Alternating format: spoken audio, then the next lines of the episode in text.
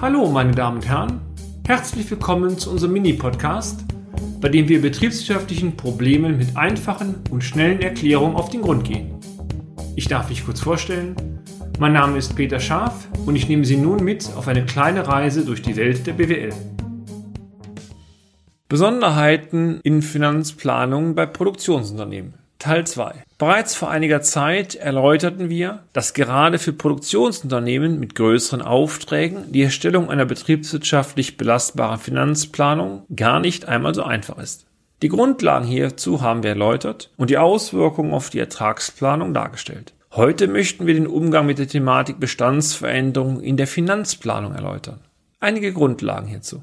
Gänzlich anders als in der Ertragsplanung sieht es mit der Liquiditätsplanung aus. Die Bestandsveränderungen sind letztendlich nur ein Äquivalent, um den korrekten Erfolg des Unternehmens in der Periode darzustellen. Liquidität, diese fließt hier nicht. Zwangsläufig bedeutet dies, dass die Bestandsveränderungen für die Liquiditätsplanung gänzlich zu eliminieren sind. Lediglich die Umsatzerlöse, das heißt die gebuchten Schlussrechnungen, sind nach Ablauf der Debitorenlaufzeit liquiditätswirksam als Einnahmen anzusetzen. Wie gehen wir nun mit Abschlagszahlungen, das heißt erhaltenen Anzahlungen um? Da der Vorfinanzierungsbedarf bei größeren Aufträgen, die erst am Auftragsende abgerechnet werden können, zu groß würde, werden in aller Regel mit dem Auftraggeber Teilzahlungen vereinbart. Andere Begriffe für Teilzahlungen sind Abschlagszahlungen, Akontorechnungen oder bilanziell auch erhaltene Anzahlungen. So sehen manche Verträge beispielsweise vor, dass bei Materialbestellungen bereits 10% der Auftragssumme als Abschlagszahlung in Rechnung gestellt werden kann. Klar, wenn das Projekt abgerechnet wird, dann müssen leider die bereits erhaltenen Gelder wieder liquiditätsmäßig von den zu erwartenden Einnahmen aus der Schlussrechnung abgezogen werden. Sonst hätte das Unternehmen manche Leistungen doppelt bezahlt bekommen. Für eine belastbare Finanzplanung ergeben sich hieraus zwei Herausforderungen. Über eine beispielsweise separate Projektplanung ist abzuschätzen, wann welche Abschläge nach Leistungsfortschritt generiert werden können. Diese Abschläge sind dann in der Finanzplanung und nicht in der Ertragsplanung direkt als Einnahmen zu berücksichtigen. In der Planbilanz ist dies auch dadurch erkennbar, dass in der Passivseite eine Position erhaltener Anzahlung erscheint. Unterstellen wir einmal, dass das Unternehmen im ersten und im zweiten Monat jeweils 150 bzw. 100 Euro an Abschlägen erhält. Diese Abschläge dürften dann in der Ertragsplanung nicht erscheinen. In der Finanzplanung müssten diese allerdings als Einnahmen berücksichtigt werden.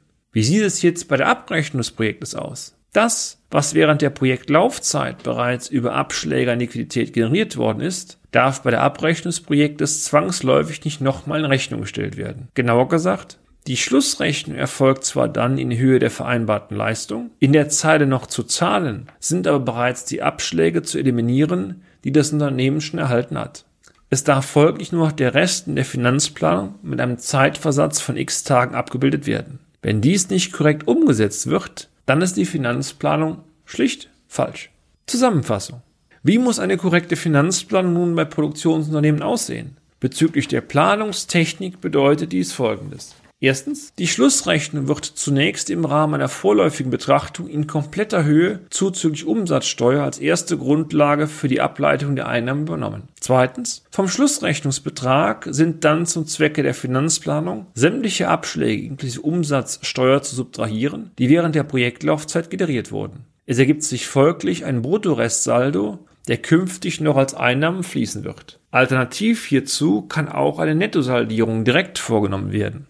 Auf den Restbetrag ist dann die Umsatzsteuer zu erheben bzw. zu berechnen. Drittens, dieser Bruttorestsaldo ist dann, unter Annahme der bekannten Linearität, durch die finanzmathematische Anzahl von Tagen eines Monats zu dividieren. Es ergibt sich, wie bereits in den letzten Blocks dargestellt, die sogenannte Kapitalbindung pro Tag. Anhand der angenommenen Debitorenlaufzeit ist dann der sogenannte Verteilungsschlüssel zu eliminieren. In Abhängigkeit von diesem Schlüssel kann dann die Einnahmenverteilung vorgenommen werden. Fazit. Jede Planung bleibt eine Planung. Diese ist naturgemäß mit Unsicherheiten behaftet. Daran wird sich auch in Zukunft nichts ändern. Neben dieser Herausforderung, die Zukunft aber möglichst realistisch abzubilden, stellt die korrekte, handwerklich sauber gearbeitete Planannahme in Kombination mit der korrekten Umsetzung eine deutliche Herausforderung dar.